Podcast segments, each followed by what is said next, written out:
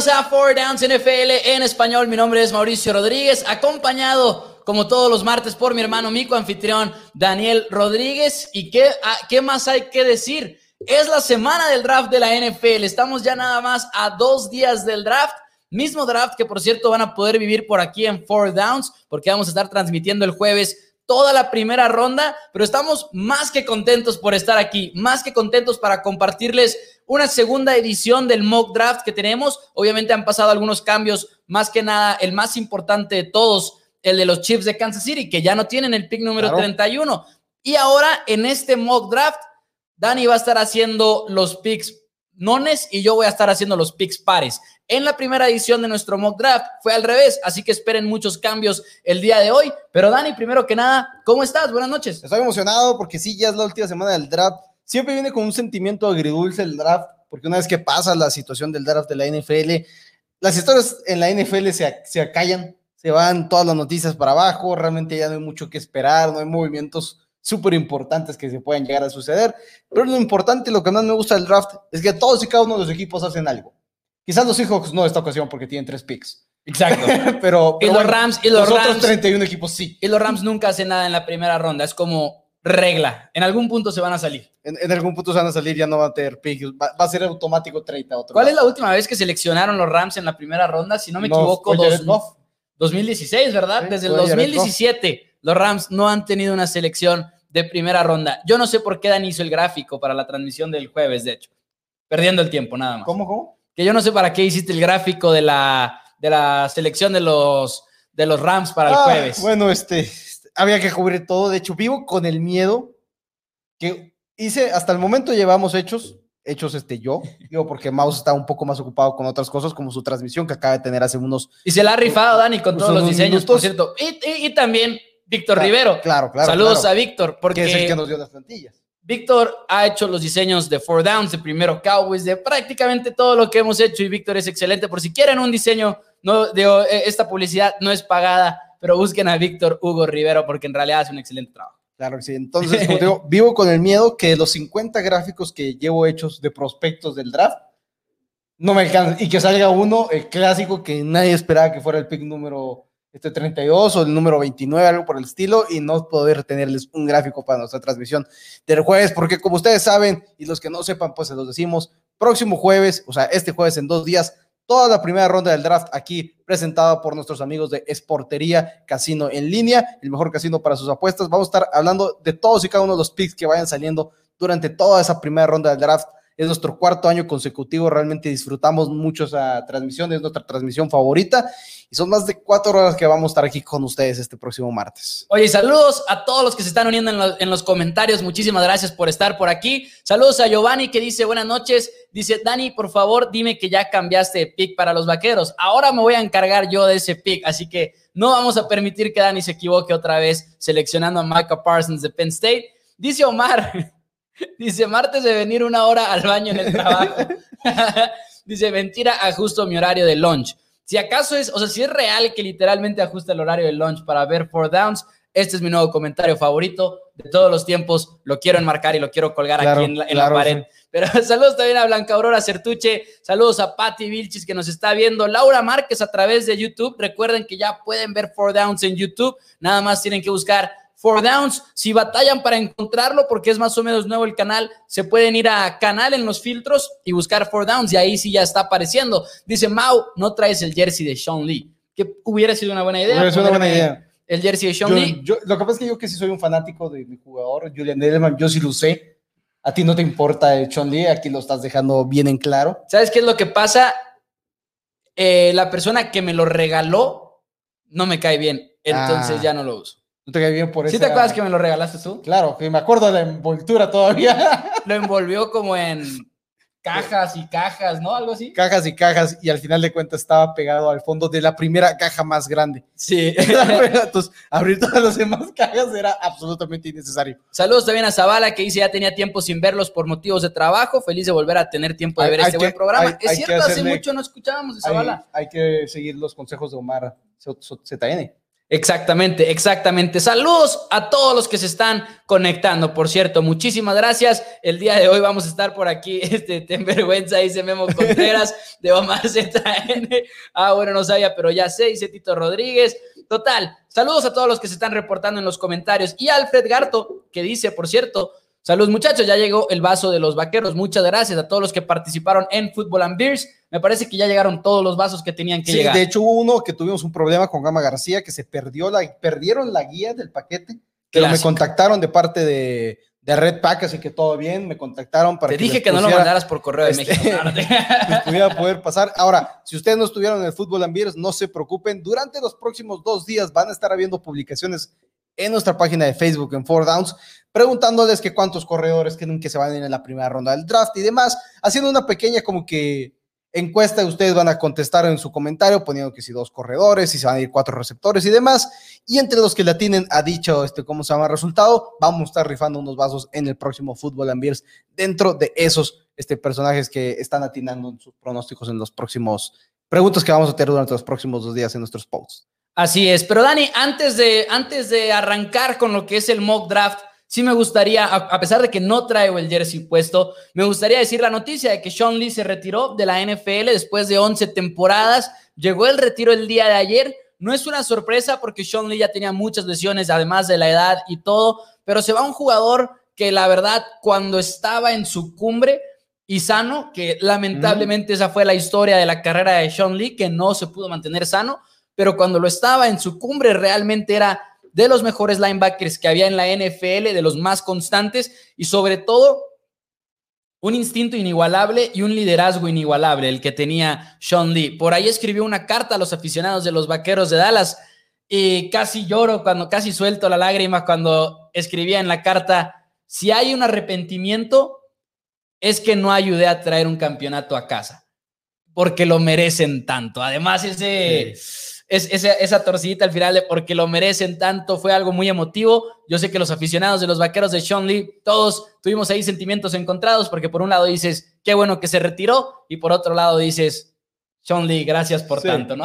Sí, es, es parecido al retiro de Julian Edelman de hace apenas unas semanas, eh, realmente un retiro que, que te puede, porque sabes que es un jugador que podría haber dado más, pero que lamentablemente las lesiones no, no lo permitieron, pero pues, ¿cómo se llama? Pues, ¿qué, ¿qué se le va a hacer? Lamentable el retiro, pero no un retiro que le pega tan duro al equipo de los Vaqueros de Dallas, más que como dices, en el liderazgo de, que tenía en el, en el locker room, ¿verdad? Fuera de eso, realmente, pues, 16% de los snaps, si no me equivoco, Así es. jugó, entonces realmente no es un golpe fuerte en la 16% defensiva, nada más. pero pues en el liderazgo sí. Dicen por acá, saludos chavos, con el desempeño, una pregunta, dice, con el desempeño de Horn, JC Horn, prospecto de la Universidad de South Carolina, contra receptores top, ¿por qué motivo Sortain está mejor evaluado? Y es que para los que han visto esa gráfica, lo que ha hecho JC Horn contra Kyle Pitts, Jalen Waddle, lo que hizo contra ellos en colegial, son números muy, muy sorprendentes. Mi respuesta a esa pregunta sería que hay, hay, mucho, más, hay mucho más que evaluar que nada más la producción porque depende del ni el nivel del rival, que ponle que en este caso es muy similar porque juegan en la misma conferencia, uh -huh. Horn y Certain, pero el nivel de la defensiva en la que estás, digo, eh, obviamente Certain está en esta defensiva de la Universidad de Alabama, pero además, más que nada, estás evaluando al jugador en sí, estás evaluando las características que ya tiene y cómo crees tú que las puedes explotar, que esa es otra, o sea, uh -huh. igual este jugador es él, pero yo sé que lo puedo convertir en esto otro, y eso es muy importante, creo que la producción normalmente es como lo primero a lo que volteamos a ver, volteamos a ver las estadísticas y todo, pero también más allá, la, va, va, más allá la evaluación, va a quién es el jugador, qué herramientas tiene que se pueden traducir a la NFL y qué debilidades tiene que igual no va a poder solucionar en los domingos y ese tipo de cosas, creo yo. Y de hecho quería revisar porque sí es, sí es raro quizás que cuando hablamos de Patrick Sortain y JC Hearn, no los teníamos, o sea, los teníamos suficientemente parejos pero ningún analista que he visto, llámate Daniel Jeremiah, llámate Conor Rogers, Matt Miller, Dan Brugler, en ninguno he visto que tenga JC Horn por encima de Patrick Surtain, lo cual me llama a mí la atención. Y algo tiene que ser la razón por la cual Patrick Surtain está arriba de todos y queremos poner a JC Horn como un segundo muy cercano, pero al mismo tiempo no era el segundo antes de la lesión de Caleb Fairley de Virginia Tech. Se Caleb estaba Fairley, peleando se por el peleando, segundo. estaba muy su Pero, desde como- entonces sí había una que otra persona que estaba poniendo a Horn como pero, número pero uno. no como el número uno, porque hasta el momento no he visto ni como el número uno ninguno de los analistas. No, hay, hay quienes lo tienen. En los que más confiamos tú y yo, no. No. Eh, pero, y, por ejemplo, a mí lo que me pasa con Sortain es que creo que muchos están yendo con la finta de que es más emocionante verlo jugar a JC Horn que a Patrick, Ajá. porque eso es 100% cierto. Es más emocionante ver jugar a JC Horn. Sin embargo, sea quien sea que seleccionen los Cowboys, si es que se van por uno de estos dos, yo me voy a sentir muy bien al respecto del pick, porque son muy buenos prospectos los dos. Y dice por acá, Mau, ya tienes tu pronóstico de picks de Cowboys. Ahorita vamos a hacer un mock draft. Estamos a punto de empezar y me toca a mí hacer el, el, el Así mock que draft. viene una mala decisión.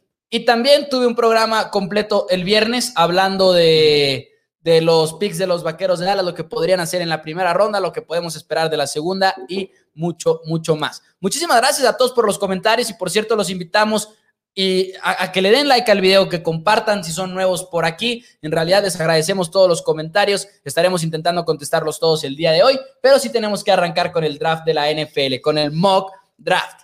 Porque nadie se espera el primer pick. Nadie, nadie ve venir lo que se va a ir a los jaguares de Jacksonville en el primer pick. Nadie. Todos se van a quedar en shock. En shock. Pero antes de comenzar, pues bueno. With the first pick in the 2012 NFL Draft, the Indianapolis Colts select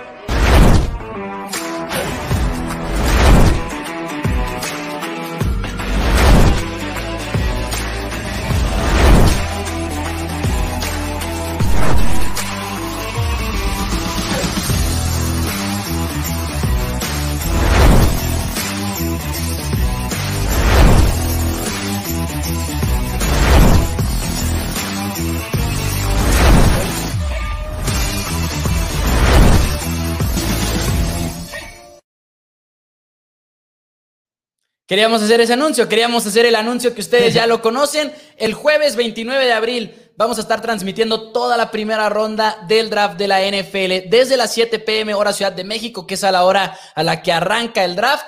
Y vamos a estar aquí hablando de todos los picks, vamos a estar aquí hablando de las necesidades de todos los equipos y analizando y dando nuestra opinión, como ya lo hemos hecho. Este es el cuarto año consecutivo.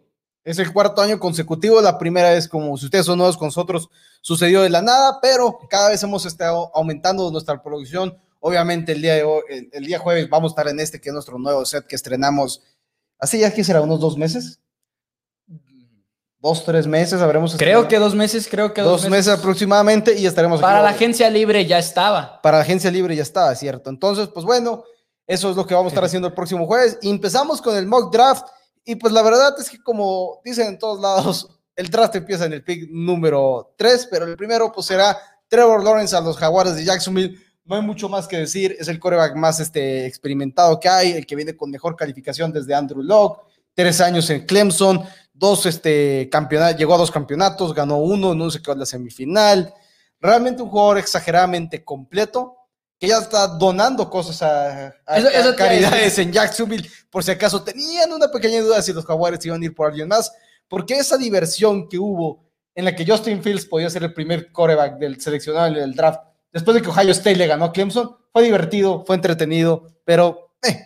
Y, y, y, lo entiende uno, ¿no? Porque sí hay quizá algunos aficionados que no ven fútbol americano colegial. Uh -huh. Igual la, las únicas veces que han visto a Trevor Lawrence es contra LSU y contra Ohio State, ¿no? Que en sí todo el equipo empezó a derrumbarse alrededor también de, de, Trevor Lawrence, pero no hay nada que pensar. En realidad, Trevor Lawrence es el pick para los Jaguares de Jacksonville, como lo dijiste tú, ya está este, dando donaciones a una caridad de Jacksonville. Antes de pasar al siguiente pick, nada más quiero darles este review, porque si lo decimos nosotros puede parecer deshonesto, pero si lo dice alguien más, Dice Zavala Padrón, he tenido el placer de ver el draft con ustedes los tres años anteriores y es mucho mejor que verlo en la TV. Muchísimas gracias, Muchísimas gracias. a Zavala, de verdad, y esperemos próximamente estar, estar repitiendo una buena experiencia para todos ustedes. Ese primer pick define todo el draft. Ese primer pick define todo el draft, dice Isaac Gutiérrez, dice Alex eh, Sánchez, el pick uno es difícil, y dice Sergio, dice, excelente señores, mucho éxito. Ahora uno así para Fútbol and Beers con música de Ramón Ayala. hay, hay, hay, que empezar a trabajar en eso. Saludos a Sergio. Y el segundo pick no está tan cantado como el número uno, pero también está cantadísimo. Zach Wilson de la Universidad de BYU, que es un coreback que, miren, estemos de acuerdo o no estemos de acuerdo que es el número dos. Yo en lo personal sí lo estoy. Creo que Dani, no estoy seguro si tú también. No, es, está... Ahorita, si quieres, lo comentamos. Pero Zach Wilson ya nos han dado todas las señales del mundo del equipo de los Jets de Nueva York de que van por Wilson, van por Wilson y lo hemos visto también reflejado en el resto de la NFL, como cuando Águilas intentó subir, eh, pensó en subir en el al número 3 por Zach Wilson, se dieron cuenta que no iba a llegar y dijeron, bueno, más bien nos echamos, pero para atrás.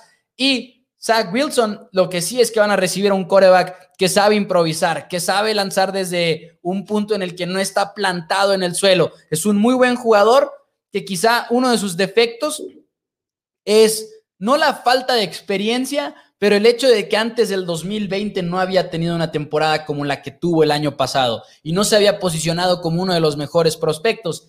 Sin embargo, hemos visto una mejora drástica en su carrera del fútbol americano colegial y ya es prácticamente un hecho, como lo comentamos, que se va a los Jets de, de Nueva York en el pick número 2. No, Es, es un hecho, no por nada cuando hablamos de quién será el pick número 3 con los 49 de San Francisco, nunca escuchamos el nombre de Zach Wilson involucrado en ese, en ese posible 3, ya sea Trey Lance, Justin Fields o Mike Jones. Es Zach Wilson, es el coreback que más se asemeja quizás a lo que un Patrick Mahomes te puede entregar, es el que más se está acercando a eso y es por eso que es para muchos uno de los mejores mariscales de campo que podría haber en este draft, pero al mismo tiempo son los que tienen mayor potencial de ser un bust, es decir, de no servir para nada.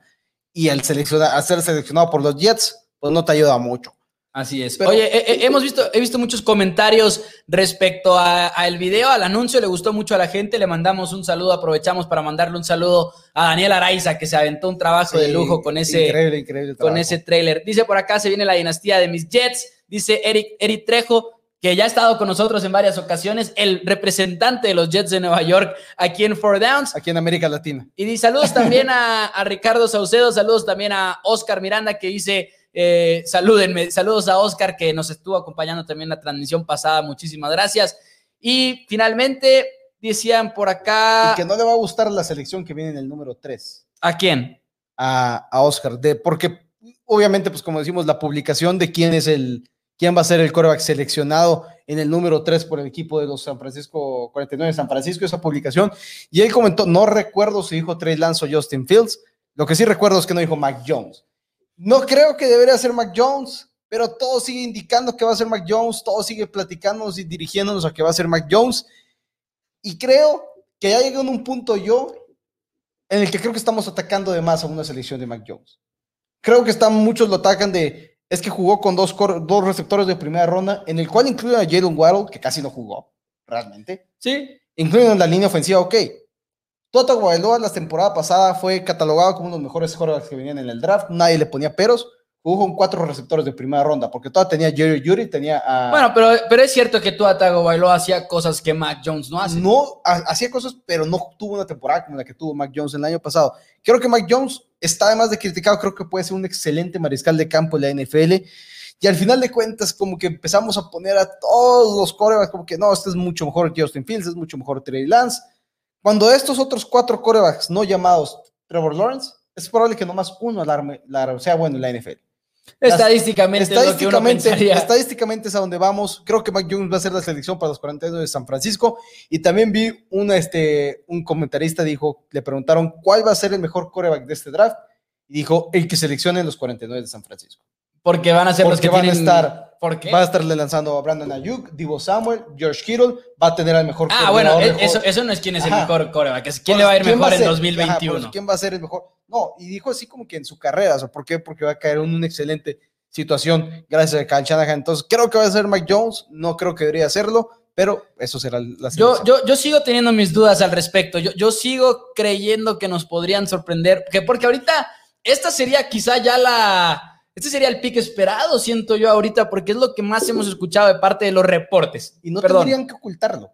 Y los 49 llevan desde que está John Lynch ahí no cantándonos quién es su pick. no y ten- siempre ha sido el pick. El que creemos que va a ser el pick, siempre ha sido ese. Con los ese- 49ers. Con los 49ers. Cuando Pues- fue Solomon Thomas, cuando fue Ruben Foster, cuando fue el año pasado este, el tackle defensivo que en ese momento. Ah, pero Solomon. Thomas y Ruben Foster ya fueron hace mucho. No sé, no sé si ha pasado Lynch. todos los años. Todos los años, todos los años. Todos Cuando los subieron años. por Brandon Ayuk, todo el mundo sabía, están van por Brandon Ayuk. ah, pero por el, cuando hacen el trade No, pero ya, ya, sabes. que era su target. Sabíamos que era su target desde previo. No lo sé, creo No que esto es diferente. Yo tengo ahí mi- mi- mis dudas. Digo, Mac Jones, lo que sí estoy de acuerdo es que lo hemos criticado de más y lo que sí estoy de acuerdo es que no puedes criticar a un jugador por el apoyo que tuvo en colegial, porque eso no le quita lo bueno al jugador. No, y más cuando tuvo un excelente resultado Sí. como. Lo que sí, y la diferencia principal que podríamos ver en Mac Jones del resto de los otros corebacks, es que igual es un jugador que está más limitado a ser un pasador de bolsillo, o al menos es lo que vimos en Alabama, igual y porque no tenía la necesidad de salir tanto de la bolsa de protección, pero es algo que hemos visto con Justin Fields, Trey Lance,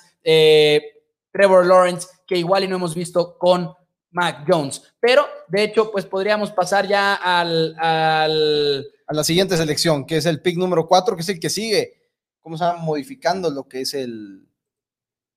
El, el pick, pero bueno. El draft. Pick número 4, este me toca a mí. Los Atlanta Falcons se llevan a Justin Fields, quarterback de Ohio State, que creo que podrían ir por Kyle Pitts, podrían ir por el mejor jugador disponible, que podría ser un no quarterback, pero creo que va a ser muy tentador para ellos tener a un quarterback ahí y no llevárselo pensando en el futuro. Ya cada vez tengo menos convicción de que se van a salir de este pick, que es lo que llevamos diciendo también mucho tiempo, que si Falcons no quieren a un coreback con el pick número 4, que igual hay un equipo que esté dispuesto a subir para asegurar al suyo. Pero con la presencia de Cal Pitts también es difícil pensar eso, porque Pitts es un jugador que te puede cambiar una ofensiva. Así que en este escenario me voy a ir con Justin Fields para el equipo de los Falcons de Atlanta y en realidad estoy, eh, me, me gustaría ese escenario por un lado, pero por otro lado no quiero tener que esperar ver a Justin Fields en el emparrillado Sí, y sí, como sí. Matt Ryan está en Atlanta, Vamos a esperar a mí. podría ser. Ahora, yo estoy ahorita, estoy indeciso. Salió las noticias, obviamente, Julio Jones. Ahorita nos hacían una pregunta que qué pensábamos del trade que involucraba a Julio Jones. No sé si es el que puso Pro Football Focus, que manda a Julio Jones a los Ravens de Baltimore. Empiezo a tener la curiosidad de qué es lo que va a pasar, porque siento que si los Falcons ya están hablando de un posible trade de Julio Jones, que seguramente el rumor viene iniciado por ellos, porque no sería, sería extraño que lo iniciara otro equipo. Si están ya pensando en deshacerte de Julio Jones, siento que es porque sí van por prueba. Así es, podría no, ser. no tendría sentido seleccionar a Kyle Pitts y luego tradear a, a Julio Jones. O sea, no. ¿Para qué? O sea, ¿cuál es el objetivo? Entonces, es lo que me empieza a dar miedo como fanático de Patriotas. No, quiere- no quiero que los Falcons ya lleven un coreback, porque creo que destrozan toda la posibilidad de que Patriotas terminen con coreback en, el- este draft. Pero sí empieza a cantarse por ese sentido de si los Falcons se van a salir, de, o si van a deshacerse de Julio Jones, es porque ya están pensando futuro después de Matt Ryan y Julio Jones. Ok, pensé que me había dado a entender mal en los comentarios porque de repente vi unos, unos comentarios que decía, no creo, ellos van por un coreback, ya tienen un excelente Tyren y dije, no, no, estoy hablando de los Falcons yendo por Kyle Pitts, pero no, más bien se referían a, por acá, alguien había comentado, Jorge Manuel, saludos a Jorge Manuel, dice, 49ers se lleva a Pitts y lo dijo, tienen razón, no recuerdo.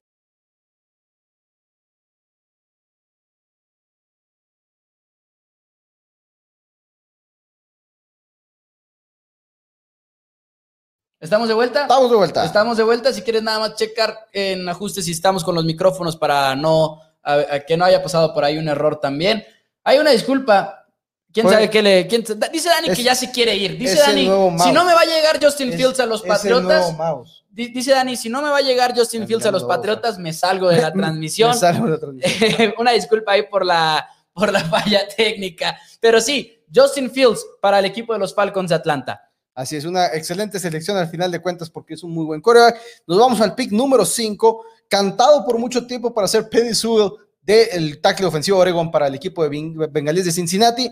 Pero si llega a estar Carlos Pitts ahí, puede ser muy probable que el equipo de Cincinnati decida mejor irse por la mejor arma ofensiva que existe en este draft, que es Kyle Pitts, una ala cerrada que va a jugar de cualquier manera. Incluso juega como en la posición de corredor, o juega como tailback detrás de la, línea de golpeo y ¿Qui- ¿A quién le pones cuando está en ese momento? Cuando tiene la velocidad de correr para cualquier lado y aparte que te bloquea como si fuera cualquier ala cerrada bloqueando, no tiene ese, ese tipo de baja de nivel de juego al bloquear como lo tiene quizás un Jimmy Graham.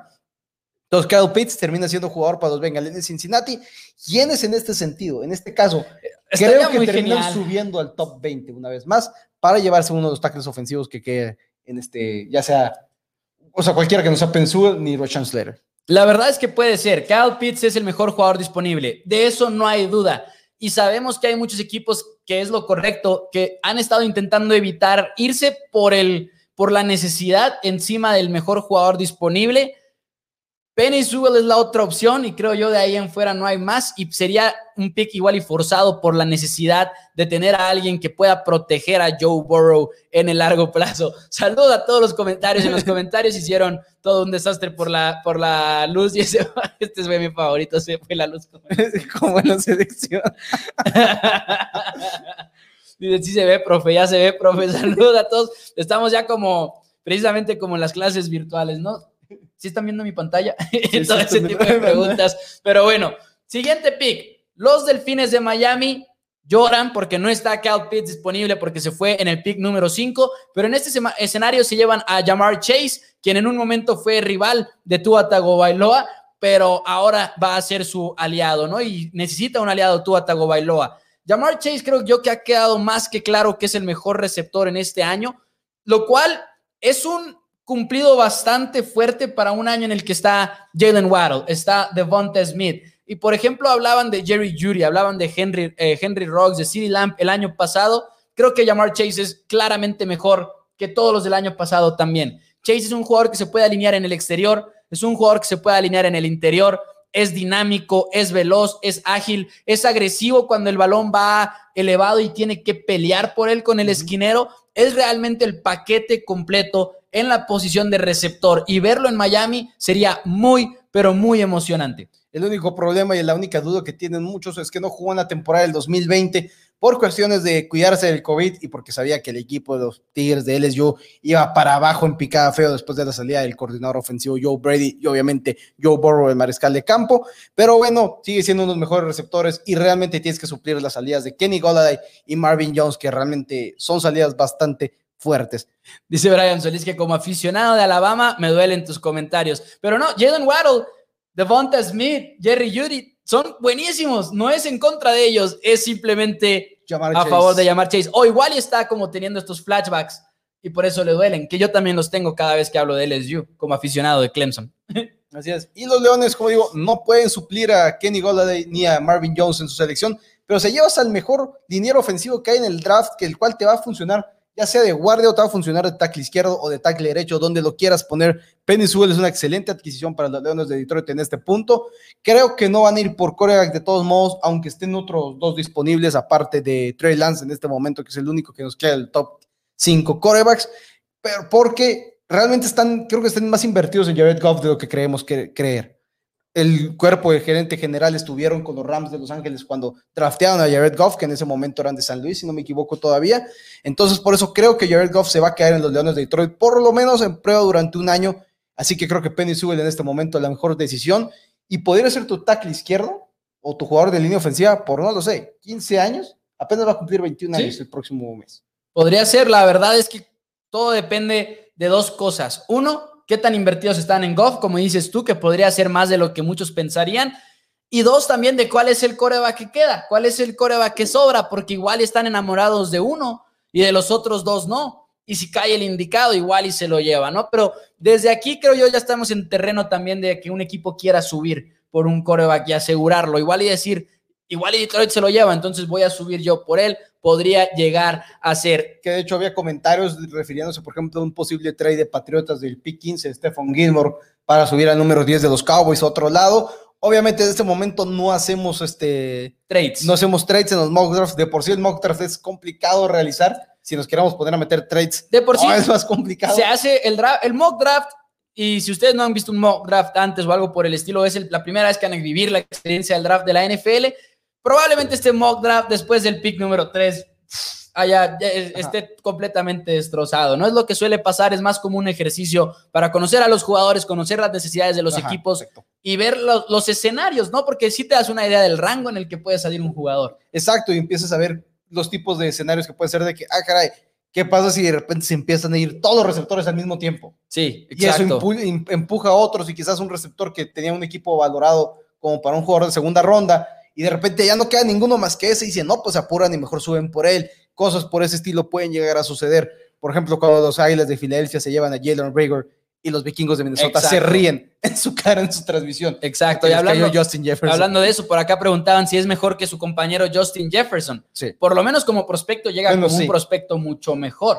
Que también, esa es otra. Uno nunca sabe cómo les va a ir en realidad ya en la NFL, pero Más como prospecto, 50% no, no sirven, ¿verdad? como prospecto Claro. yo creo que llamar Chase sí viene bien. Como Sí, Jamar Chase viene mejor que Justin. 50% creo que es la posición de coreback, ¿no? En la primera ronda 50% tienen Mm. éxito y 50% no, creo, no estoy seguro. Decían por acá, hay un reporte que Miami prefiere a Waddle sobre Chase, dice Daniel Velasco. Si, si es cierto ese reporte, sería Ahorita no. también una sorpresa muy, muy Mm. fuerte. Que también, recuerden, es abril. Que el año pasado nos sorprendieron con Henry Rocks, los Raiders de Las Vegas, Sí. antes de llevarse a Jerry Judy o a CeeDee Lamb. Y Siri Lamb sorprendió siendo el tercero. Y CeeDee Lamb sorprendió siendo el tercero, así es. Eh, pero sí, de todas maneras, abril ahorita es un, es un momento complicado para los reportes. Uno quiere creer unos y el otro y, y no quiere creer otros, pero el problema es saber cuál sí y cuál no. Con el pick número 8, aquí Panteras creo que tiene varias opciones, creo que se podrían inclinar por un cornerback, pero en realidad creo que aquí les gana un poquito el jugador que está disponible y la necesidad, porque sí creo que Rashawn Slater de Northwestern po- podría ser el mejor jugador disponible en este punto en lo que llevamos de- del draft. Hay incluso quienes dicen que Slater podría irse antes que Penny Sewell de la Universidad de Oregon. Es un liniero ofensivo que no nada más puede ser tackle, sino en el caso de que caiga un equipo que también quiere un poquito de flexibilidad, podría jugar en el interior, aunque se ve más como un tackle. Y aquí Panteras lo que hace es conseguir a un hombre que pueda proteger a Sam Darnold. Ya invertiste en Sam Darnold, igual es una apuesta no de mucho riesgo, pero es una apuesta que te podría resultar muy bien. Para que te resulte bien, tienes que ponerle a alguien. Ya tienes armas en Carolina, ya tienes jugadores clave en Carolina como DJ Moore, como Christian McCaffrey. Agregarle a Rashawn Slater para poder proteger un poquito a Sam Darnold podría ser el movimiento más inteligente y por eso se los doy en este pick. Exacto, realmente tienes que proteger a Sam, a Sam Darnold, ya tienes un buen receptor, ya tienes un buen corredor, ahora le das a su mejor tackle izquierdo para el próximo futuro y estoy aquí a punto de hacer enojar a Tito Rodríguez Ah, seguramente. Es que aquí tenemos ya a dos aficionados de los Broncos, si no me equivoco. Saludos a, a Ricardo y saludos también a Tito, que dice, más le vale a mis Broncos no regarla con su pick, porque aunque ustedes dos no lo crean, este sí es nuestro año. Probablemente eso sí no lo creo. Tampoco creería eso. Se los garantizo. Bueno, lo de los playoffs podría, Podría ser, ser. pero está Podría muy, ser muy sorpresa. Siempre y cuando Drew Lock se convierta en lo que queremos, creemos que va a ser. Porque de acuerdo a Matt Miller, uno analista. de entrada, ¿lo creemos? Está difícil. creo que hay posibilidades. Sí, sí los hay, sí los hay. En este momento, los Broncos de Denver tienen un gerente general que es novato, nunca había sido gerente general en ningún momento. Creo que sabe que tiene algo medio seguro en Drew Lock en este mock draft, en el cual nomás queda Trey Lance disponible y realmente es una apuesta bastante arriesgada en el sentido que tiene un solo año jugando en el fútbol americano colegial y eso que no jugó en primera división. Creo por esa razón que se van a ir por el mejor jugador disponible en este momento, que no le hubiera llegado a los vaqueros de todos modos, que es el linebacker Micah Parsons, porque de acuerdo a Matt Miller, todas las noticias en el mundo del draft para los Broncos de Denver es que si no se llevan un coreback, se van a ir por un linebacker y obviamente Micah Parsons es lo mejor que hay disponible. Creo que necesitas a un linebacker que pueda hacerle de espía a Patrick Mahomes, pueda ponerse a seguir a Travis Kelsey, pueda poderse a presionar por cualquier lado, porque este jugador, este linebacker Micah Parsons, te presiona el coreback, te juega el pase, te juega la corrida, te juega lo que quieras, es uno de los mejores prospectos que hay. En cualquier este, tabla que veas de cualquier analista, está dentro del top 10 de jugadores. Cae un poquito, obviamente, por el valor posicional, pero en este momento los Broncos, después de invertido en esquineros durante la agencia libre, se llevan al mejor linebacker que hay en el draft y realmente encuentras el reemplazo, no directo porque no exactamente lo que es Von Miller, pero sí ese corazón de la defensiva. Micah Parsons siempre tenía un poquito de sentimientos encontrados cuando se trata de un linebacker así tan, tan elevado, pero podría ser, si no estás enamorado de uno de los corebacks, creo que podría ser la ruta que tome el equipo de Broncos, porque quizá no tienes una necesidad tan fuerte en otros lados como para decir, ok, voy a dejar pasar al mejor jugador disponible, que sí podría ser el mejor jugador disponible.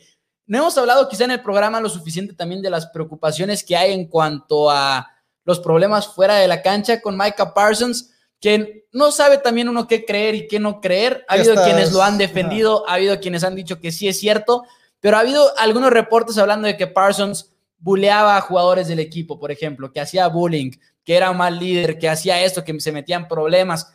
Entonces, eso, eso preocupa un poco. Que, que Pero por no lo que si como creo. que realmente no parece ser que brinquen mucho, como que todo fue por un solo, este, un solo este jugador que un compañero de equipo que lo atacó, por eso no es como que sea un ataque de muchos. Ha habido más compañeros de equipo que han defendido a Micah Parsons de los que lo han atacado.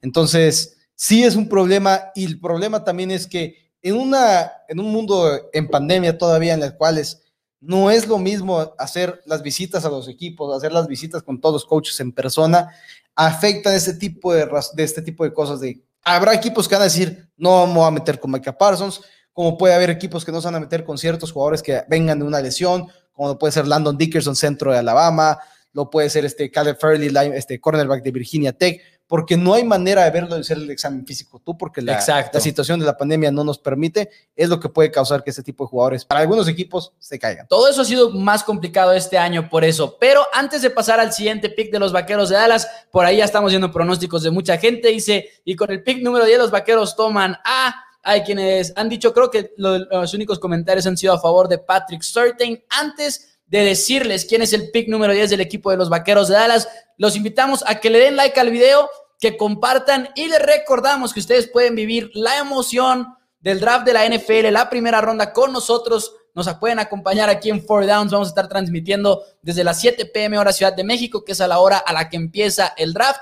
Y pues va a durar cuatro horas, va a durar todo lo que dure la primera ronda. Cuatro, así cuatro horas y media aproximadamente, así que realmente nuestra transmisión favorita, como les decimos, vamos a tener unas cuantas sorpresas para ustedes aquí y obviamente presentado por nuestros amigos de Esportería, el mejor casino en línea. Y ahora sí nos pasamos al pick de los vaqueros de Dallas, que es el coreback Trey Lance, para meterle presión a Dak Prescott. para meterle presión a Dak Prescott. No, si es un cornerback, es Patrick Sortain, como lo estaban mencionando en los comentarios, después de hacerla poquito de emoción, como dicen ahí en los comentarios, pero cada día que pasa, cada día que pasa estoy menos convencido de que va a ser Patrick Surtain segundo. Porque cada día que pasa escucha uno más cosas y más cosas de JC Horn y de que a los Cowboys les gusta JC Horn. Siéndole 100% honestos, cualquiera de los dos a mí me encantaría para los Vaqueros de Dallas. Son diferentes, tienen fortalezas diferentes y debilidades diferentes. A mí en lo personal me gusta más Surtain. ¿Por qué? se me hace un jugador más inteligente, más técnico, se me hace que no hablamos lo suficiente del hecho de que como freshman, como novato en la Universidad de Alabama, ya era titular. Y estamos hablando de una defensiva complicada como lo es la de Nick Saban. Y ahorita lo estaba mencionando en otro programa, yo decía, eh, tiene similitudes, más similitudes una defensiva de Nick Saban a una defensiva de NFL que a cualquier otra defensiva de fútbol americano colegial. Es un jugador muy completo, Certain, y a pesar de que no tiene esa velocidad de élite, rara vez se equivoca y eso me encanta de Patrick Certain. Por otro lado, JC Horn es más agresivo, a veces un poquito de más, le marcan varios castigos incluso, pero también es muy pegajoso en cobertura y ambos creo que encajan con la defensiva que quieren armar los vaqueros de Dallas. Pero en este mock draft 2.0 me quedo con Patrick Surtain segundo, que para mí sería una elección ideal. Claro que sí, una muy buena eh, esta elección para los vaqueros de Dallas. Me llama la atención en un momento, obviamente, ya todos los que nos han seguido aquí. Si llega a estar Michael Parsons disponible, los comentarios de Jerry Jones de ahora que dijo, no podemos hacernos locos solamente con las necesidades, tenemos que también enfocarnos en lo que hay ahí disponible. Me suena una posible selección de Michael Parsons, lo que sí, en este momento podría afirmar. Pero linebacker es una necesidad para el equipo de los Cowboys. A mí me sonaría más. No, pero es más necesidad cornerback. ah, ok. O sea, el hecho de que hay Ahora, lo que sí creo que es más que una garantía, y he visto como que un rumor por ahí, no creo en lo más mínimo que el pick número 10 te traiga el pick número 15 de Stephon Gilmore. El pick número 10 te trae a Stephon Gilmore y quizás una segunda ronda. Quizás. Pero Stephon Gilmore vale más que un brinco de 5 spots. Mucho más. Te leo un mensaje que mandé hoy. ¿Cuál? Alguien me preguntó arroba el mil y o me preguntó, Mau, ¿crees que puede haber una posibilidad en la que Pat suba en el draft a la posición de Cowboys en un trade por Gilmore? Y le puse yo, creo que existe la posibilidad de que suban al pick número 10 si hay un coreback. No creo que Gilmore sea parte del trade. Y si llega a formar parte de, creo que Dallas debería de pedir más. Sí, debería de pedir más, pero no el 15. ¿El 15 de Gilmore crees que debe merecer más, paqueros? Probablemente. No. Gilmore... Gilmore es, top 4 todavía. ¿Pero en qué punto de su contrato está? Yo no digo es año que no. contrato. Es año, de contrato. Es año de contrato. Y no está tan joven. Stephon Gilmore no está tan joven. Yo creo que. Pero vale más de 5 spots. No lo sé. No estoy 100% seguro de eso. Para mí vale mucho más. A mí no me gustaría ese trade. A mí no me gustaría ese trade. Dar el número 10 por Stephon Gilmore. No, no, no. No, me gustaría en lo absoluto ese trade. Tampoco, tampoco. Yo digo que no va que dar el, dar el 15 y Gilmore por brincar al 10, eso no es un buen trade para Patriotas. Para De- de todas Dallas maneras, es de- el mejor negocio que podrías haber hecho. De todas maneras, no se me hace, no se me hace realista. No creo que vayan a tradear en ese, en ese bueno. sentido a Stephon Gilmore. Si No, hay no. un intercambio, que sí lo creo posible, si hay un quarterback disponible, creo que sería más realista algo como el 15 y la primera ronda del próximo año. Sí, claro, al final de cuentas como debería ser. Pero bueno, nos pasamos al pick número 11, donde los gigantes de Nueva York ahora sí se llevan a Jalen Waddle, receptor de la Universidad de Alabama. Sorprende a muchos el hecho que no sea Devonta Smith, el receptor número 2 seleccionado, o incluso el receptor número 1, porque viene a ganar un Heisman. Es algo impresionante. Pero hace poquito vi, bueno, hace poquito, el día de hoy, la lista de los únicos receptores que llegaron al combine, que este año no hubo combine, pero hubo pesajes, pesando abajo de 170 libras. El único que tiene buenos números es Deshaun Jackson. Todos los demás son don nadies que no sirvieron para absolutamente nada en la NFL. Y el problema es que pesa 166 libras de Bonta Smith, lo cual es muy bajo. Así ha jugado en Alabama, hay potencial de que logre hacer algo, pero sabemos que vas en contra de ello. Por eso Jalen Waddle para muchos es el mejor receptor disponible de parte de la Universidad de Alabama. Lo que pasa es que no jugó en la campaña del 2020 por una lesión, a pesar de que, como ya hemos dicho aquí, volvió a jugar en el campeonato de una manera en contra de todos los pronósticos sabidos y por haber. A la Adrian Peterson tenía una excelente temporada después de desgarrarse el ligamento anterior cruzado la rodilla. Así que es Jalen Waddle uno de los mejores este, spots para cierto equipo y el esquema en el que se queda Jalen Waddle en los gigantes. Y hay una pregunta respecto a Waddle que dice Diego Díaz, ¿realmente llamar Chase es mejor que Jalen Waddle? Yo creo que sí. E incluso si tuvieran el mismo nivel de juego, llamar Chase no viene con incertidumbres de salud como viene Jalen Waddle, que también Exacto. eso es importante. Exacto, eso- eso es un Waddle sí viene con un poquito más de preocupaciones. Me encanta el pick para los Giants de Nueva York, por cierto, en el número 11. Creo que es un jugador extremadamente atlético y ya lo hemos platicado aquí en Four Downs antes. Giants podría ser un equipo que sorprenda a muchos. Igual y no va a llegar a los playoffs, igual y no va a tener una temporada súper ganadora, pero si Daniel Jones toma los pasos necesarios, va a estar operando una ofensiva que incluye a Kenny Golladay, a Jalen Waddle en este escenario, Evan Engram, Kyle Rudolph, Saquon Barkley y una línea ofensiva Sterling que Shepard. Sterling Shepard y una línea ofensiva que poco a poco ha ido mejorando, a pesar de que han perdido a ciertos jugadores como Kevin Seidler, pero ha ido mejorando la línea ofensiva de los Giants. Ya no es un equipo que tiene una mala línea ofensiva. No, y de hecho, si Daniel Jones hace el brinco que para muchos esperan, y si lo logra hacer, es un equipo que en un descuido no es pronóstico ni nada, se cuela con la división. Con esa ofensiva y una defensiva. En un no es mi pronóstico en lo más mínimo. Sobre todo si no los creo Cowboys que Jones hace el brinco, pero si llega a hacer el brinco a la Josh Allen, Sí, no, sin Wow. duda alguna. Sí, sí, eso- sobre todo porque estamos hablando de. Estamos hablando de una división muy poco constante. Ajá. Entonces, tenemos expectativas de que los Cowboys son los favoritos, pero mil cosas pueden pasar que manden a los Cowboys en un, en un caminito de perder cuatro seguidos, por ejemplo. Lo mismo con Washington y Ryan Fitzpatrick. Así que esa división prácticamente cualquiera lo puede ganar, menos el equipo que va a seleccionar a continuación, creo yo. en realidad no veo cómo Águilas gana esa división este año. No veo cómo lo hacen. Cayeron mucho y tienen muchas cosas que hacer. Ah, pero es mi. Es adelante, es pick. Con razón estabas tan callado. Primero, eh, bueno, no se crean, vamos a decir primero el pick. Devonta Smith para las Águilas de Filadelfia. Poquito tentado a irme con JC Horn en, este, en esta posición, pero creo que le quieres dar armas a Jalen Hurts. Creo que le quieres dar algo de qué hablar al quarterback de la ex quarterback de la Universidad de Alabama.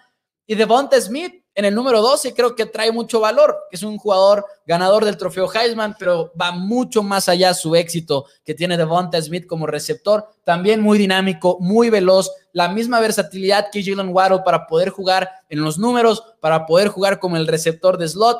Y creo que le quieres dar armas a una ofensiva que por muchos años se ha quedado sin armas. Y las pocas armas que han tenido o se han vivido lesionados, como en el caso de Alshon Jeffrey, que lamentablemente ha tenido que soportar muchas lesiones. Y en el caso de Arciaga Whiteside, por ejemplo, que no le fue muy bien, Jalen Rigger, que no sabemos bien todavía qué es, creo que esta es la siguiente apuesta en la ofensiva del equipo de Filadelfia, Devonta Smith. Y que tienes que, y sabes que tienes que armarle un equipo a, a Jalen Hurts y que no pasa nada si no es un éxito, porque el próximo año vas que vuelas para tener tres picks de primera ronda y si no es un éxito, seguramente va a estar seleccionando cerca del pick número 6, porque recuerden, las Águilas de Filadelfia tenían el sexto pick del draft. No fueron el doceavo peor equipo en la liga, no, fueron el sexto. Así y es. podrían estar muy cerquita ahí el próximo año, especialmente con un cambio en la posición de head coach y podrías tener todo el potencial para llevarte un buen coreback el próximo año. Eh, dicen por acá, si Daniel Jones no logra nada este año, es probable que diga adiós a la titularidad. Ese es el otro lado de la Claro. moneda. Si Daniel Jones no da ese progreso, efectivamente, Giants estaría buscando un coreback próximamente, creo Podría yo. podría ser. Siguiente pick, los Chargers de Los Ángeles, quienes parecen estar perfectos con su quarterback del futuro, con Justin Herbert, se llevan a JC Horn, cornerback de la Universidad de South Carolina. Un excelente pick de valor para aquí, para los este, Chargers de Los Ángeles, que no voy a decir que ya lo quiero ver jugar con Derwin James, porque Derwin James se va a volver a lesionar seguramente. La No, ojalá es no, un- es una tristeza no ver a ese free safety. Der- Derwin James es una locura cuando está sano. Es una locura, pero no lo hemos visto prácticamente. Entonces, realmente si podemos tener a los dos hombres en el campo, hay que ver qué es lo que traen uno novato, otro regreso de lesiones. Podría ser un excelente movimiento para empezar a, a intentar tener respuestas a una ofensiva de los jefes de Kansas City en tu división, que parece que, no, es, parece que es imparable. Y tienes que buscar, ya tienes una ofensiva estable, obviamente no al nivel de Chiefs, porque pues aparte no tienes a Patrick Mahomes, pero empezar a tener una defensiva que pueda ponérsela al tú por tú un poquito más a esos receptores con los que cuenta el equipo de Kansas City. Sin duda alguna. Decían por acá, estaría bien Certain y Dix contra Smith y Waddle. A mí no me gustaría eso, definitivamente. No me gustaría eso porque creo que ganarían los ofensivos. Dallas gana la división porque es el único buen coreback. Dice, hablando de Águilas, duró más el Wentz, es mejor que Prescott que la Superliga, dice Giovanni Zamora. Pero sí, respecto a la selección de JC Horn, me encanta y creo que ya en el pick número 13 es un excelente valor para llevártelo porque sí podría ser el mejor esquinero del draft. Claro. En realidad podría serlo. Pero vamos al pick número 14 muchas opciones que veía aquí para el equipo de vikingos. Es un equipo que necesita línea ofensiva, es un equipo que necesita también defensiva. Ya agarraron un tackle defensivo en la agencia libre. Ahora en este escenario les doy un cazacabezas, que es Pay de la Universidad de Michigan, que poco a poco se ha convertido para muchos en el mejor cazacabezas de este draft. Y creo que se debe a que hay otros jugadores como por ejemplo Jalen Phillips, Gregory Rousseau, que son buenos y que tienen mucho potencial, pero que vienen con muchas incógnitas. Ujú. Y Quiripay igual y no tiene tantas de esas incógnitas, igual y se ve un poco más completo. El otro día me preguntaban, ¿sería como Taco Charlton? Y les digo, no, en realidad creo que Quiripay sí viene como un prospecto más completo y sobre todo con un- una, mayor cantidad de herramientas a su disposición. Los aficionados de los vaqueros solían burlarse mucho de Taco Charlton porque nada más giraba y giraba y giraba y hasta se hacía el meme ese. Quiripay no, Quiripay tiene más herramientas para poder vencer a tackles ofensivos y lo vemos hacer muchas cosas diferentes cuando juega Michigan. Si estoy haciendo el swim move, el swim move como si fuera Quiripay. Pero sí, es un jugador más completo en ese sentido y creo que Minnesota necesita urgentemente mejorar la defensiva y qué mejor que hacerlo por medio de un cazacabezas. Así es, un, un draft bastante interesante en la posición de cazacabezas porque no hay ninguno prácticamente para nadie, no hay un, este es el cazacabezas número uno. Realmente va a ser complicado. Ahora, el siguiente pick, dudamos mucho, al menos yo lo dudo mucho, que esté disponible en esta posición. Creo que van a subir en el draft los Patriotas de Nueva Inglaterra y van a terminar llevando su mariscal de campo. Pero al final de cuentas, en esta simulación llegó porque los Falcons se llevaron a Justin Fields. Trey Lance, quarterback de North Dakota State, cae hasta el número 15, no va a caer hasta el número 15. Pero podrían subir por él. Podrían subir por él. Creo que van a subir por un mariscal de campo los Patriotas de Nueva Inglaterra. Cada vez estoy más convencido de que ese va a ser el resultado de todo esto. En este momento, Patriotas se lleva a su quarterback del futuro, el cual puede sentar detrás de Cam Newton durante los próximos cinco, ocho semanas primeras de la temporada, en lo que empieza a desarrollarse un poquito más, empieza a agarrar un poquito más el nivel, porque como decíamos, juega, tiene una sola temporada titular, la jugó en la FCS, es decir, la segunda división del fútbol americano colegial, donde realmente el nivel es mucho menor, y aparte lo hizo jugando en una, en una ofensiva que corría dos veces el balón por cada vez que lanzaba el balón. Entonces, sí, fue excelente su temporada eh, del 2019 con North Dakota State. No lanzó ninguna sola intercepción, fue este titular de 42 touchdowns, ya sea por pase o por corrida. Entonces, realmente un excelente jugador que apenas va a tener 21 años cuando inicia la primera temporada de su vida profesional. Entonces, tienes mucho potencial para irlo creciendo. Y como dijo Jeff Howe, va a estar apenas entrando a su prime, que son los 30 años de edad, cuando esté a la mitad de su Sí. posible segundo contrato. Eso, es- eso, llega- eso en sí es mucho valor. es mucho valor de edad. Lo vemos en el sentido, por ejemplo, ahorita Sam Darnold está teniendo una segunda oportunidad con las Panteras de Carolina porque tiene 23 años de edad y ya tiene tres temporadas bajo su cinturón. Preguntaban por acá, dice Diego, si les cae algún liniero a los, a los Chargers, quizá deberían de ir por él. Definitivamente. Sí. El problema es que les caiga Slater o Sewell. De Porque hecho, igual. Dariso Dariso igual y no lo vale tanto en el 13. Si se van por Dariso, podría ser como un pick un poquito más forzado por lo que es la necesidad. Saludos a Tito Rodríguez que dice, ¿cuánto me cobran por ir a ver el draft ahí con ustedes en vivo? Tito, no hay una cantidad de dinero para, que, te invitemos a ver. Saludos a Tito, es nuestro hermano, para los que ya van a empezar a decir, no, qué agresivos se pusieron. ya se le subió en Ford, ya se le subió. Nada, es nuestro hermano, saludos a Tito. Pero sí, esa es la respuesta, eso, eso sí se mantiene, no, no te creas. Eh, dice Valeria García, mándenme saludos, saludos a Valeria y saludos también a Carlos, que ya nos ven en, en pareja, nos ven Four Downs todas las semanas, ahí me han platicado. ¿Cuál coreback te gustaría más, Dani? Dice García EA. ¿Cuál coreback te gustaría más? Tres Obviamente de los tres realistas. Trey Lance, después Justin Fields y después Mac Jones. En ese orden, en ese orden, excelente.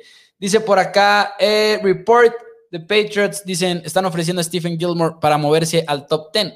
Eh, saludos a mm. Fausto, no sé si nos puede dar ahí la fuente, no sé si acaba de salir. No, no lo veo de Mike Reese, no lo veo de Jeff Howe y realmente creo que son de las dos. Evan Lazar tampoco lo vi, son las tres. Yo valdría, valdría la pena. Que para mí son valdría la pena ver el contexto y valdría la pena ver la fuente, pero lo que sí les puedo decir es que son las, ya, ya llevamos 52 minutos en este programa y nada más vamos en el pick número 16, así que igual iba a haber que apurarnos un poquito, pero con el pick número 16, Elijah Vera Tucker al equipo de los Cardenales de Arizona, línea ofensiva necesitan en Arizona, necesitan proteger un poquito mejor a Kyler Murray, específicamente en el interior. Parece ser que con tackles ya están bien. Podrían ir por un tackle, pero parece ser que la prioridad es interior y además Elijah Vera Tucker es el mejor en su posición y podría ser en este punto del draft el mejor jugador disponible. A pesar de ser un guardia, a pesar de no traer tanto valor posicional, es un excelente jugador y creo que por ahí podríamos ver a Elijah Vera Tucker en, Arizona. Pues un excelente movimiento para cuidar un poquito más a Kyler Murray. Le trajiste a Jay Green en la agencia libre para competir ahí junto con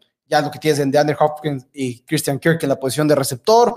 Entonces, realmente un buen movimiento para quizás abrir un poco más también el juego terrestre en el centro. En el pick número 17, los Raiders de Las Vegas se llevan a Christian Darris de Virginia Tech, un equipo que se deshizo de tres piezas importantísimas en su línea ofensiva, su guardia, su centro y su tackle derecho, Trent Brown. Entonces, en este momento tienes que empezar a armar una línea ofensiva casi casi que de cero porque si no, pues, ¿qué esperas hacer en la división? ¿Qué esperas hacer en la NFL en una línea ofensiva? Y Kirsten Davis es de los pocos tackles ofensivos que quedan para este valor en el pick número 17. Derek Carr consigue un mejor amigo en la posición del lado derecho, en lo que se deshacen de Derek Carr.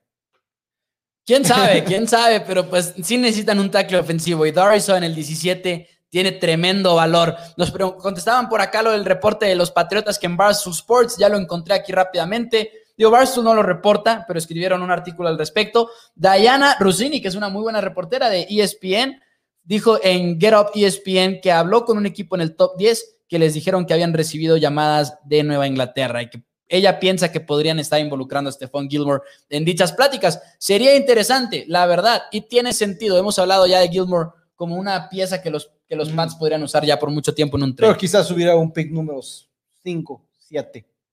Quizás había un brinco más más grande. ¿Con el 15 Gilmore dices tú? Sí, a, un número 7 sí me gustaría, porque aparte estás intentando brincar a, Broncos de Denver. Porque Broncos, Broncos podría pero si ya llegar al 10 ya pasaron los Broncos de Denver y creo que eso es algo importante para mí también. Con el pick número 18, los Delfines de Miami, que es su segunda selección en la primera ronda, por cierto.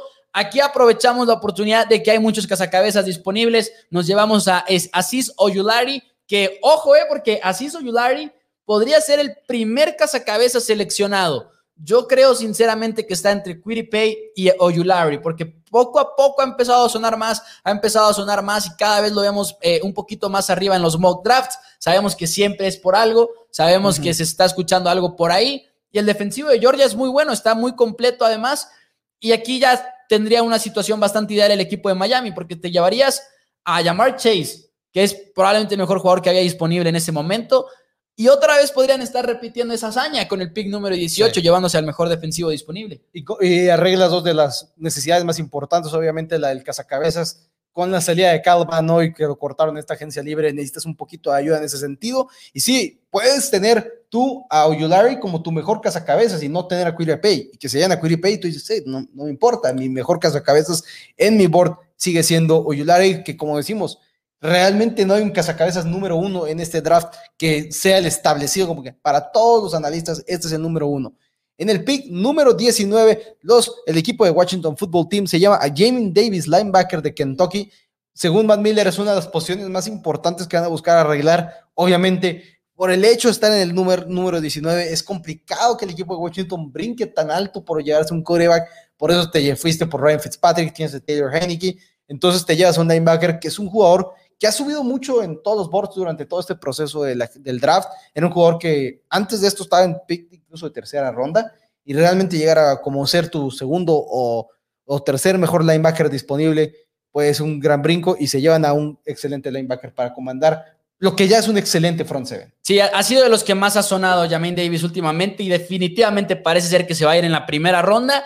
Y sí, excelente pick para el equipo de Washington, porque como dices tú, ya tienes una gran línea defensiva complementala con linebackers, porque es lo que necesitas hacer para poder tener un front seven exitoso. Decían por acá que hay un rumor de que Raiders podría ir por coreback, creo que es de los candidatos a subir en el draft, pero sería más sorpresa porque tienes a Derek Carr. Pero bueno, siguiente pick. bueno, nos preguntan por y Seattle. Todavía falta. tienen a Jamal Adams.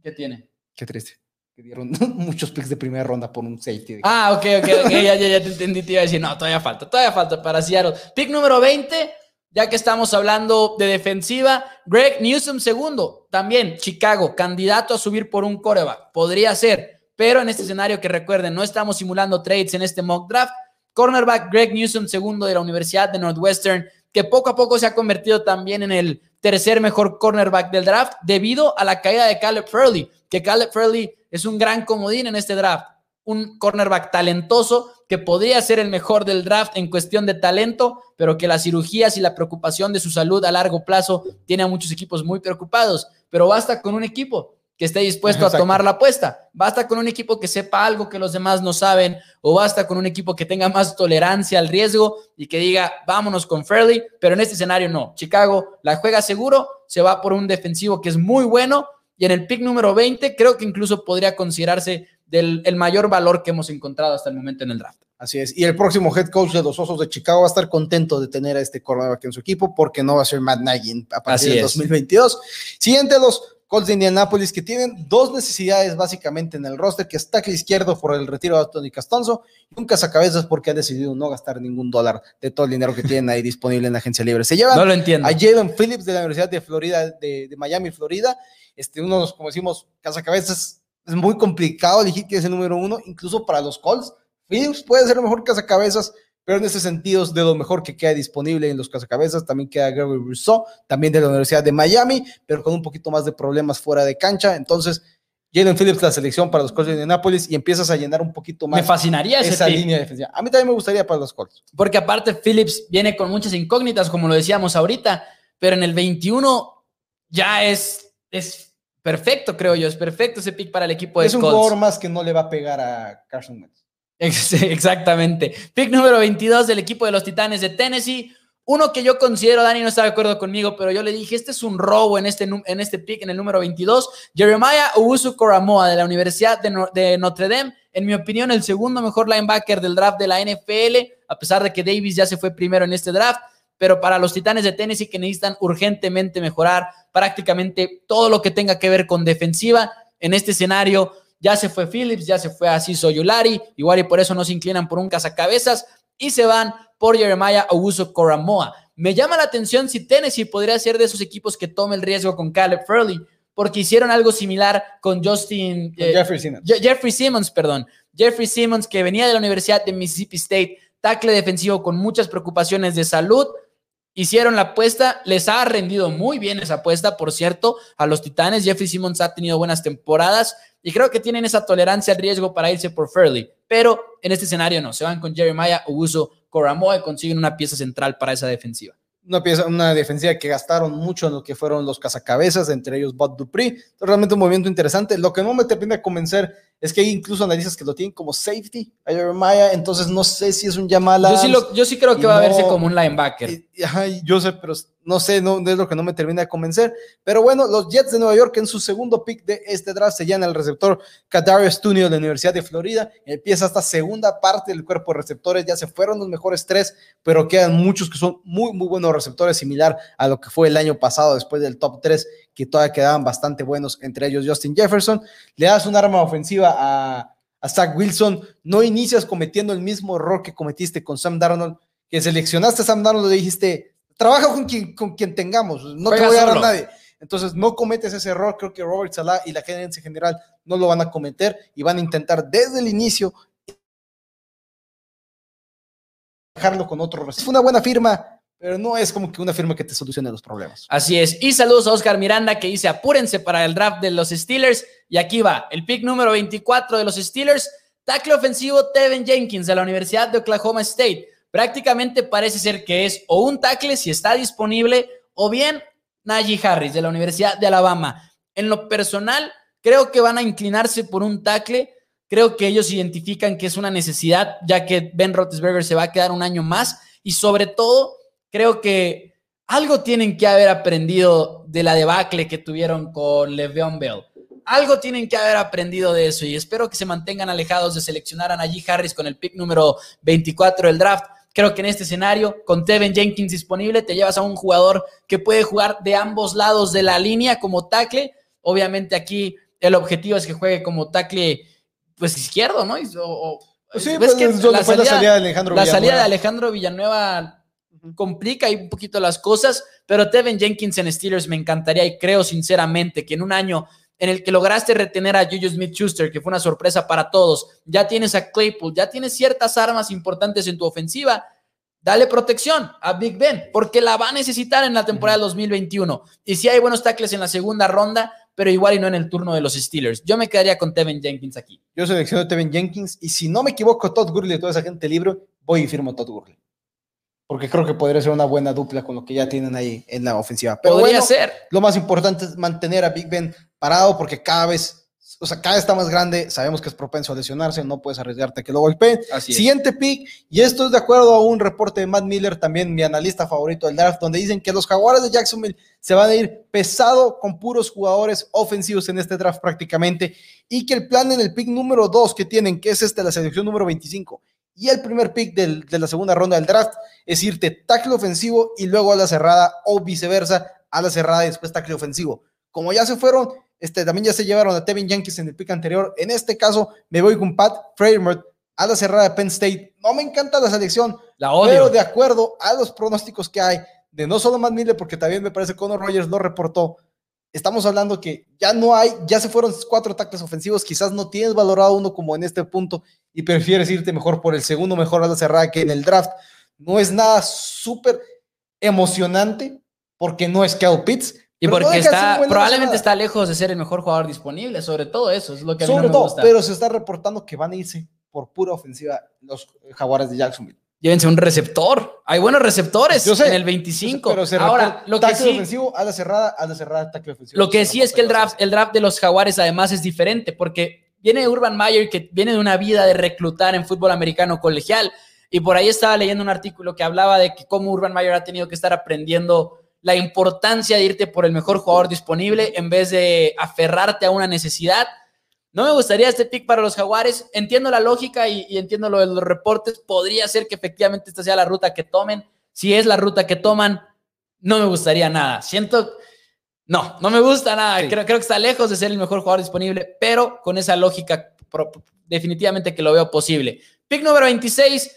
Los Browns ya firmaron a Jaron Clowney. Si no lo hubieran firmado, consideraría que a un cazacabezas, pero creo que más bien lo que quieres hacer ahí es complementar el front seven y sobre todo porque Saban Collins es un muy buen jugador y no voy a decir que es un robo ni nada por el estilo, pero más bien parece como justo el punto en el que Saban Collins se podría ir. Quizá termina cayendo hasta la segunda ronda del draft, pero Saban Collins en este escenario para los Browns me fascina. Creo que sigue complementando una defensiva que ha ido a la alza en los últimos años y además le das más o menos un capitán a tu defensiva. Así es, este es un momento en el draft en el cual me encantaría ver un equipo brincar del final de, la, de, los primeros picks de la segunda ronda a esta primera ronda. Tú hablaste de eso ahorita en tu transmisión de E2C Sports.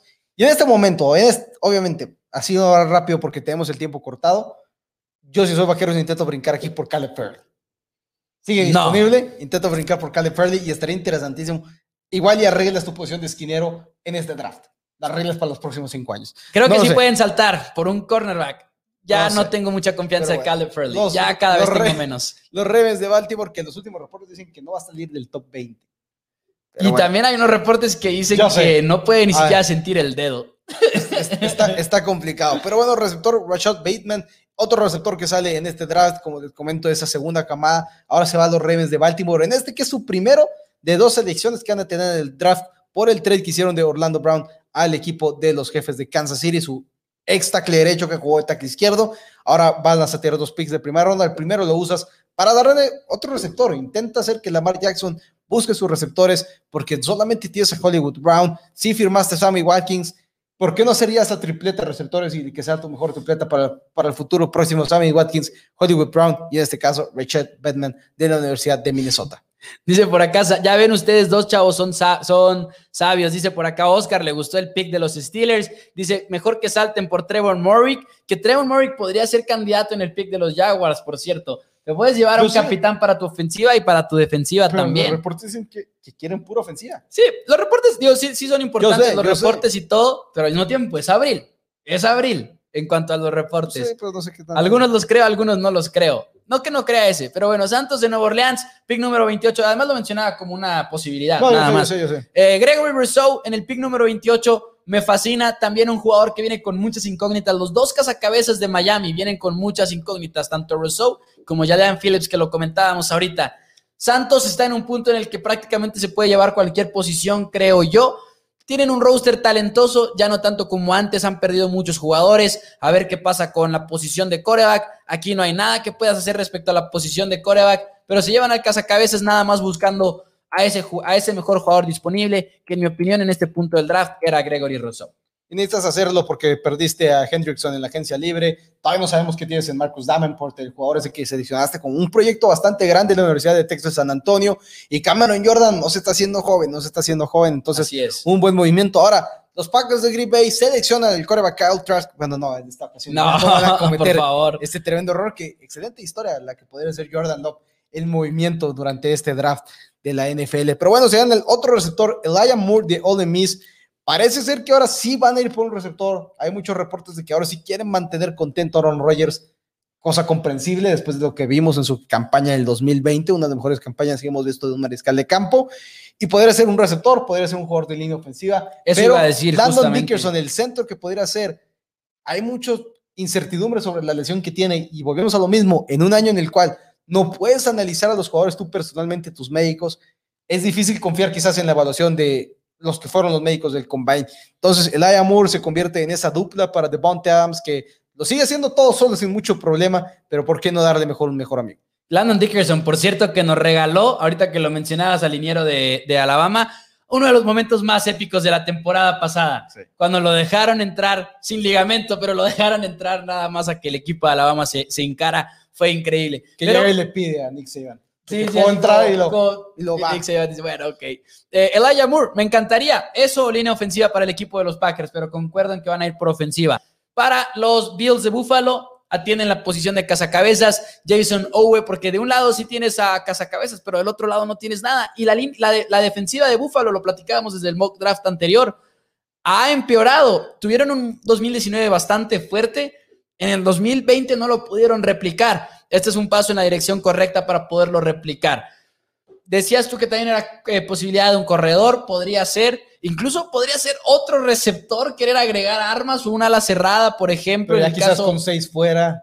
Sí, exacto. Que igual, y por ejemplo, si no se hubiera ido Pat a, a los Jaguars en el 24, aquí podría ser otro lugar de Mm. aterrizaje si quieres buscar armas, pero está difícil y ya tienen armas en el equipo de los Bills de Buffalo. Yo por eso me quedo con Jason Owe.